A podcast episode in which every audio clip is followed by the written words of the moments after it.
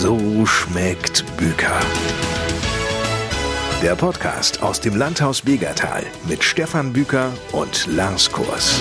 Heute bei Stefan zu Gast Thorsten Buncher. Ein Lipper, der viele spannende Geschichten zu erzählen hat. An sich ist Thorsten Lehrer, arbeitete bereits als solcher in den USA, zuletzt übrigens als Leiter der Südschule in Lemgo an der Grundschule. 2012 wurde er sogar für den Deutschen Schulpreis nominiert. Seit vier Jahren ist er nun als Schulaufsichtsbeamter unterwegs. Das ist aber nur eine Seite von Stefans Wunschgast Thorsten Buncher. Was müssen wir noch über ihn wissen? Thorsten ist ein sogenannter Stammgast bei mir, der kennt uns jetzt seit zehn Jahren in verschiedenen Positionen. Ich sag mal als Caterer, als Gourmetfreund, als unterhaltende Person. Unter anderem ist er Mr. Blues mit sehr, sehr viel Komik und Lippe Blues. Das ist Brakenberg Blues. Brakenberg, ja genau, Brakenberg. Genau. Wo liegt denn der Brakenberg, müsstest ja. du dann vielleicht erklären? Ja, der, der, es gibt den lippischen Brakenberg, der ist bei Bösingfeld. Und wenn man aus Bösingfeld rausfährt, auf der linken Seite, dann geht es in eine Straße rein und da nochmal links den Berg hoch. Das ist der Brakenberg. Und da stammt der Blues her, jedenfalls dieser. Ausschließlich aller und jeglicher Blues stammt vom Brakenberg weg. Und wenn wir jetzt, Thorsten, bei Stefan wieder angekommen sind, ich frage das jeden Gast, welche drei Eigenschaften sind es, die dir sofort zu Stefan einfallen? Uh, das ist die, die Offenheit in der Nachfrage. Nicht nur pauschal am Tisch, wie hat es geschmeckt und dann auf dem Absatz kehrt machen, sondern tatsächlich die Nachfrage und nach den einzelnen Teilprodukten die Nachfrage. Wie war es denn? Dann ist Stefan über die zehn Jahre, und ich bin schon viel, viel länger hier in diesem Gebäude, weil ich ja als bekennender Lipper auch nie wirklich weg war, immer hier reingegangen bin. Jemand, der eine breiteste Palette anbietet von Speisen. Insbesondere natürlich über die Sommermonate mit diesem tollen Biergarten hier draußen. Aber auch im Winter mit, mit einer großen Breite. Das habe ich vorher so bei den zumindest kann ich mich nicht erinnern, bei den Pächtern nicht erlebt. Ich war ja in meinem früheren Leben auch Schulleiter einer Schule, einer äh, Grundschule. Und wir haben dort auch eine Veranstaltung mit ihm zusammen gemacht, wo er gekocht hat für alle Kinder. Also das ist eine, eine Offenheit in Veranstaltungswegen, die ganz, ganz toll ist. Für alle Grundschulkinder, das mögen doch sicherlich ein paar hundert gewesen sein. Ja, das waren damals um die 320 Kinder und das war eine Projektwoche. Dazu kommen noch ungefähr 50 Erwachsene damals. Und wir haben eine Projektwoche gemacht mit äh, allen Kindern zusammen zum Thema gutes Benehmen, Tischsetten, Manieren. Nicht so, dass die Kinder sich vorher nicht benommen hätten, aber es macht immer mal Sinn, das mal in den Fokus zu nehmen. Und am Ende der Woche, das war meine Vorstellung damals und die Schulkonferenz hatte dem zugestimmt, stand ein gemeinsames Essen. Und das war aber nicht Essen wie bei Muttern und die Kinder haben gesagt, ich möchte Fischstäbchen oder Pizza. Gibt es bei uns immer zu Hause. Nee, das war völlig ausgeschlossen. Ein Großteil der Kinder war ja sowieso ganztags da und hat in der OGS gegessen. Aber hier sollte das ja einen großen Rahmen kriegen. Also mit Messer und Gabel am Tisch, in der Klasse, jeweils am Gruppentisch zu essen.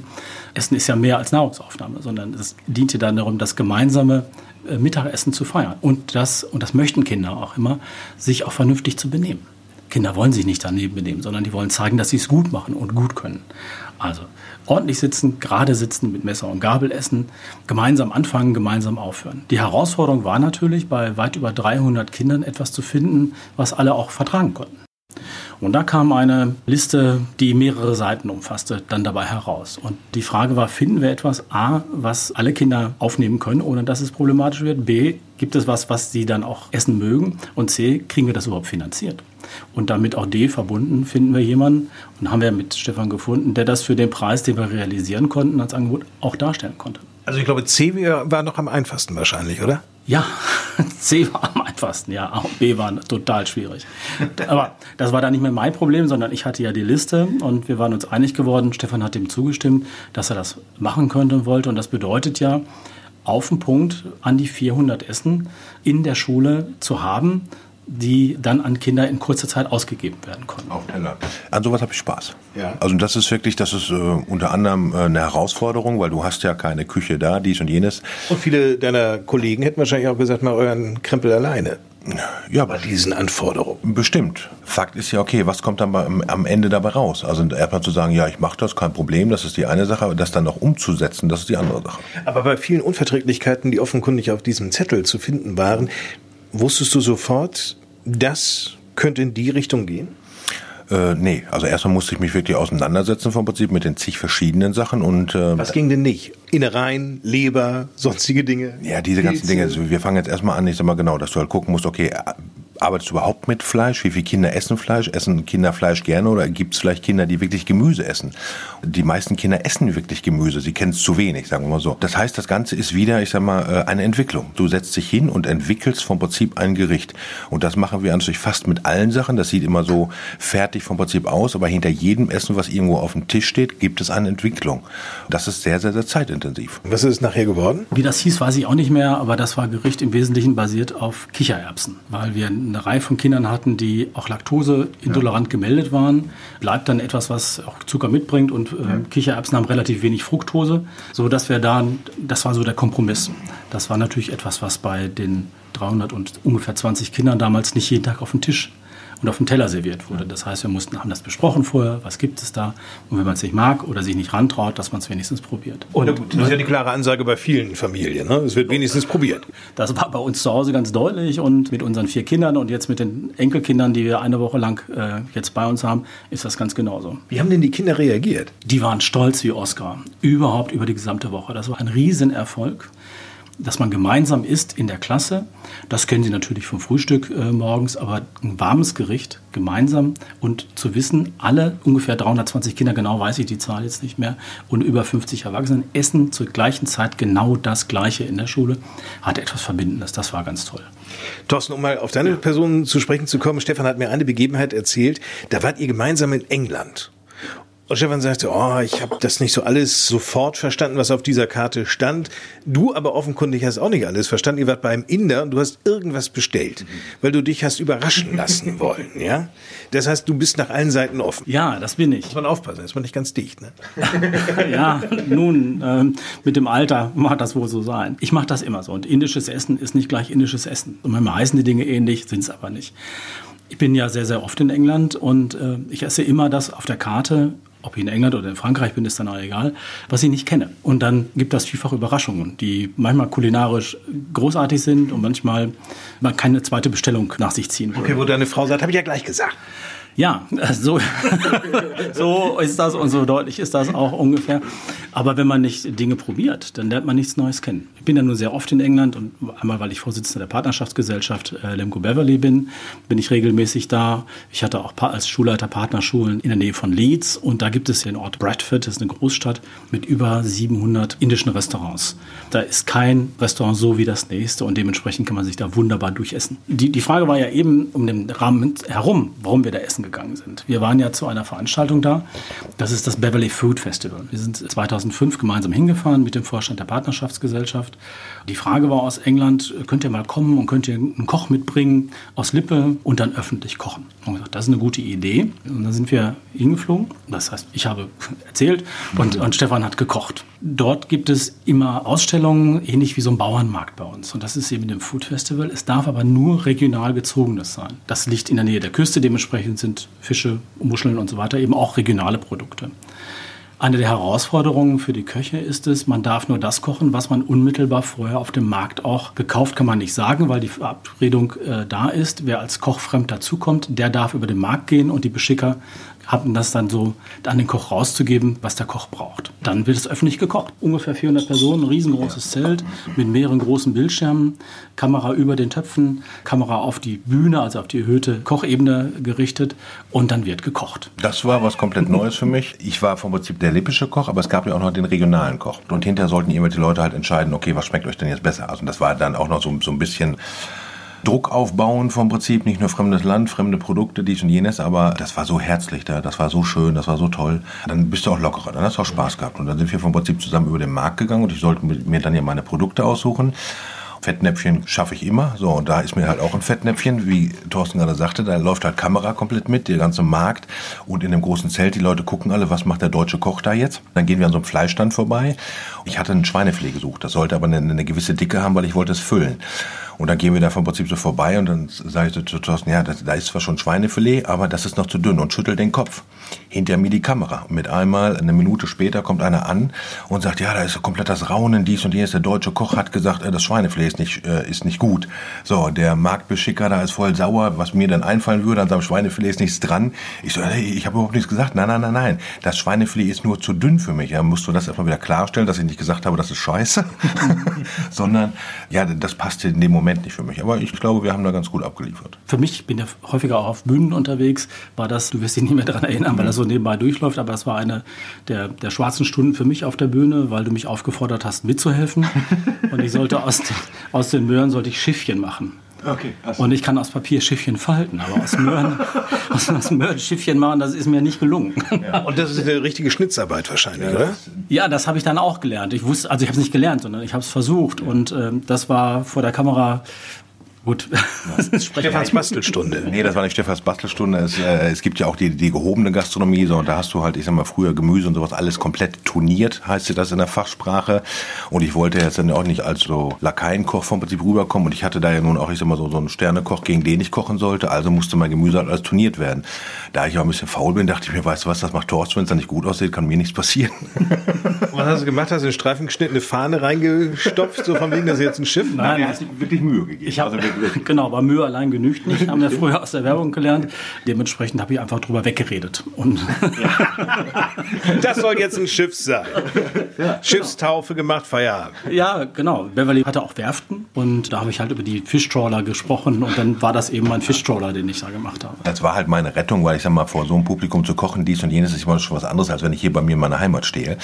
Da hat Thorsten mir halt auch wirklich geholfen. Ich sag mal, die Unsicherheit prinzipiell, wenn du mit einmal da zig Kameras und da die ganzen Leute gucken dir auf die Finger, fremdes Land, Englisch ist für mich eine Fremdsprache.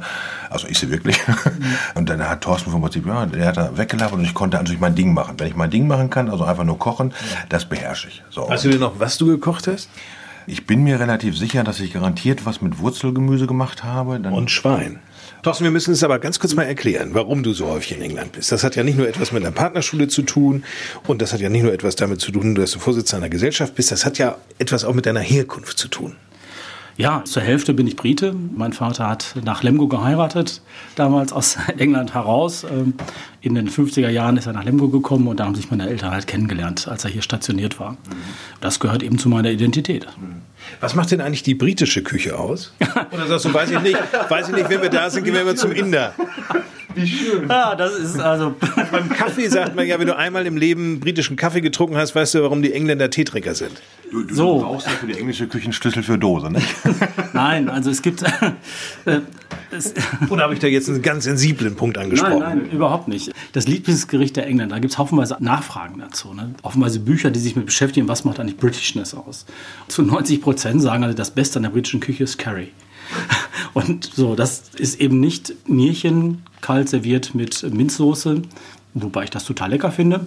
Und, ähm, du bist ja auch für alles offen. ich bin für, alle, für alles offen, ja. Also er ist bekannt dafür, satt zu machen. Das sind die Bedingungen natürlich nach dem Krieg gewesen. Und es musste ähnlich wie bei uns hier in Deutschland das gegessen werden, was da war. Nicht das, was man sich wünschte, sondern das, was da war und was lange vorhält und satt macht über okay, längere Zeit. Aber das war die Chance eben für 700 Inder, dort auch ein Restaurant ja, zu und das ist natürlich so, nach der Selbstständigkeit Indiens und Pakistans und hinterher der Abspaltung Bangladeschs, ist das die Möglichkeit, ja, die, die vertrieben wurden, da gab es große Vertreibung der Muslime innerhalb des indischen Subkontinents, dann auch in Großbritannien und deswegen auch Bradford als ehemalige Textilarbeiterstadt, Wollweberstadt, die aber der Niederlag mit dann billige Wohnungen anbot und ganz viel Handwerksarbeit angeboten hat für die Leute. Die sind dann in den 50er, 60ern massiv aus Indien, aus dem gesamten Subkontinent nach England gekommen. Und es gab ja einmal das Schweinefilet, was Stefan in Beverly gemacht hat. Und vorher gab es eine Paprikasuppe. Ja, stimmt. Die Zweifarbige. Paprik äh, genau, eine zweifarbige Paprikasuppe. Und überzeugt war die Beverlonians dann in meiner Moderation, weil ich deutlich machen konnte, dass das ein typisch lippisches Gericht ist, weil es zwei Suppen für einen Preis gab. ja, ist gut. Das stimmt. Ja, das ist total wichtig. Ja, stimmt.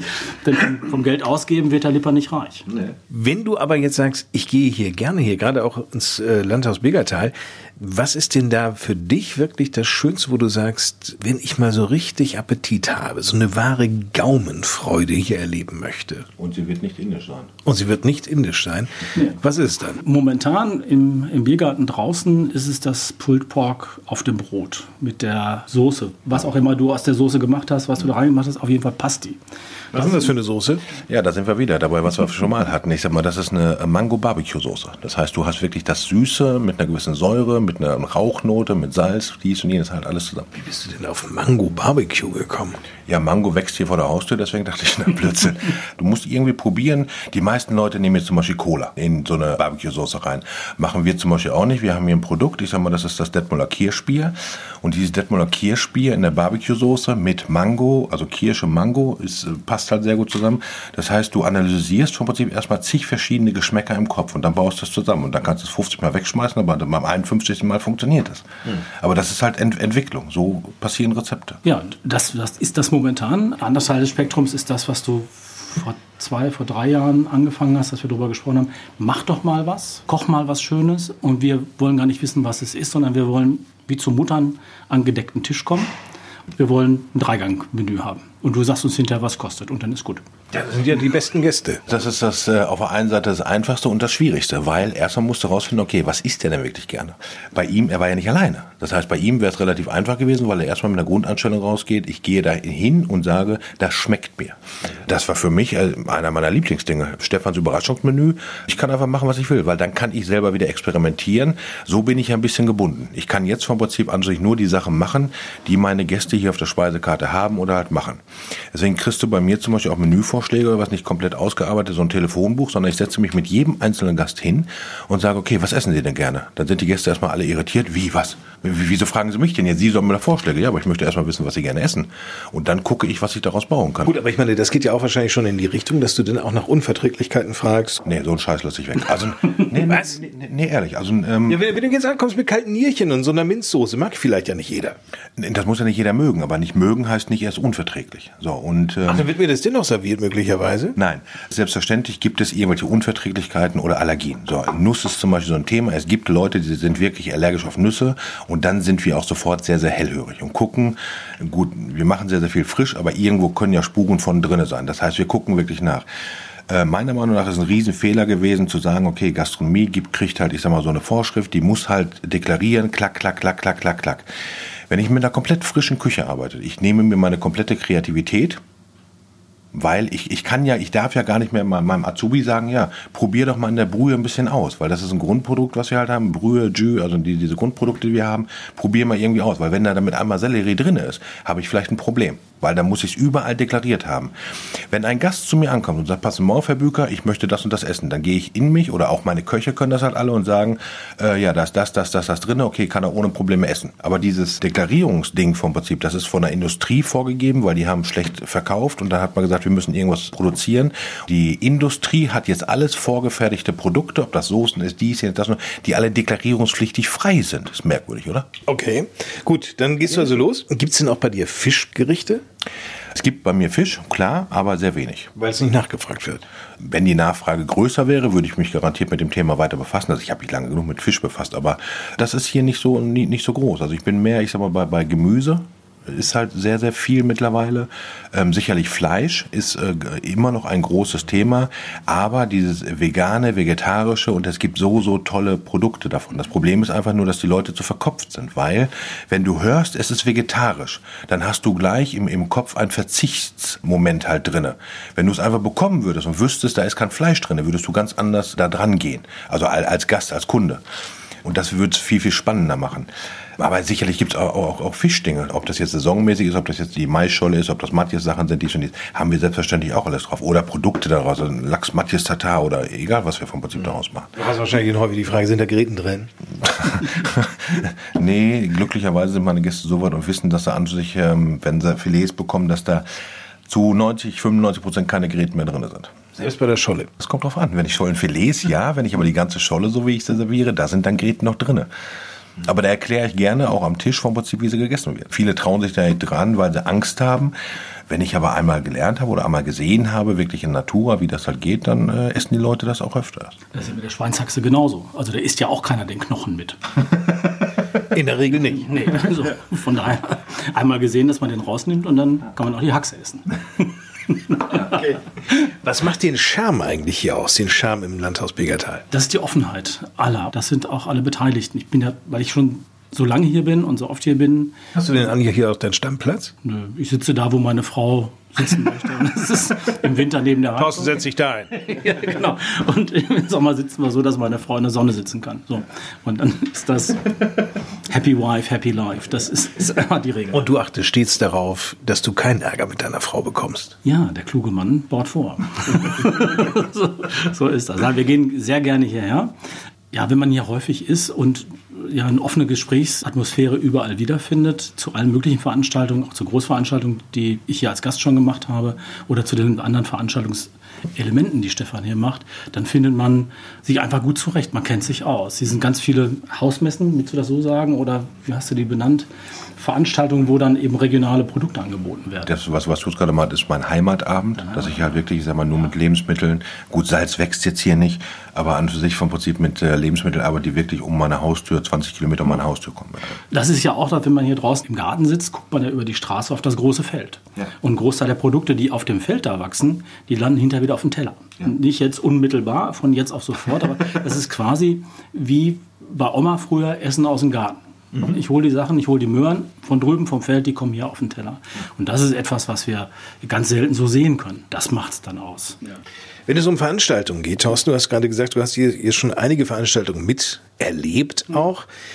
Du machst selber auch Musik. Wir sprachen eingangs darüber. Über diese Musik müssen wir wirklich reden. Mr. Blues. Was bedeutet Mr. Blues genau?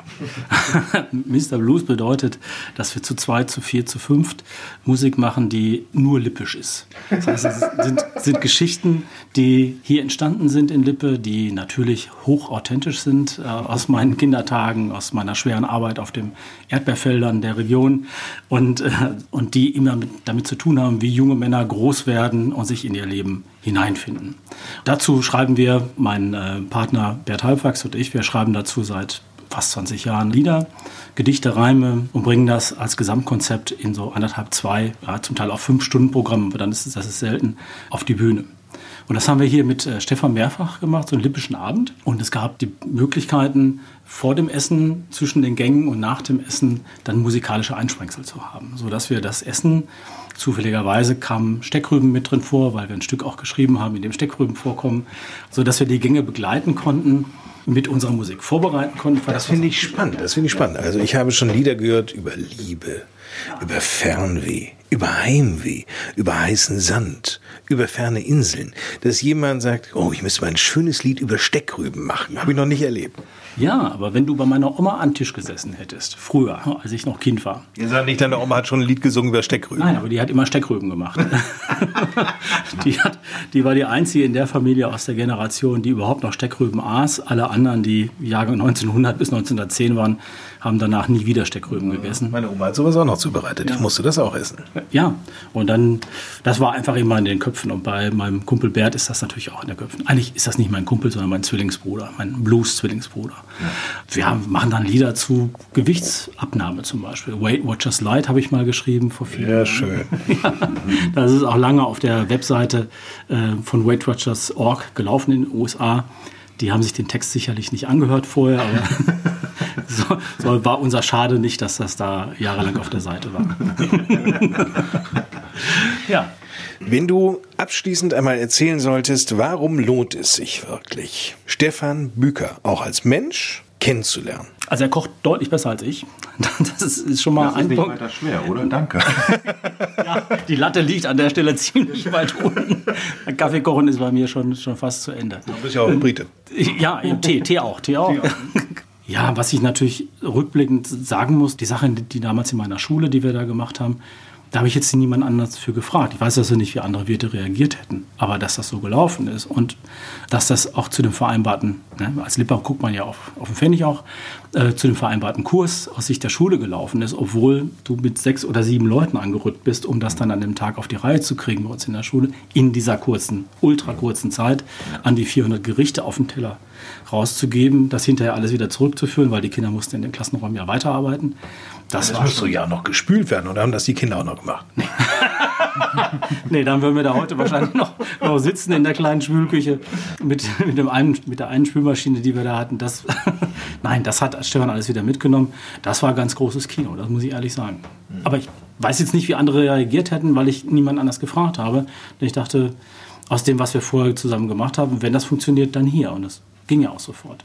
Ganz großes Kino. Herzlichen Dank, Ja, Thorsten Buncher. gerne. Denn ganz großes Kino hatten wahrscheinlich auch viele jetzt so vor Augen, als sie uns zuhören. Vielen herzlichen Dank. äh, Auf der, wahrscheinlich wird unter dem Podcast natürlich die Webseite mrblues.de stehen. Selbstverständlich. Ja, ja, klar, kein Problem. Danke. So schmeckt Büker. Am besten gleich abonnieren und keine Folge mehr verpassen. Nächsten Freitag bei Stefan zu Gast Lippes Landrat Dr. Axel Lehmann.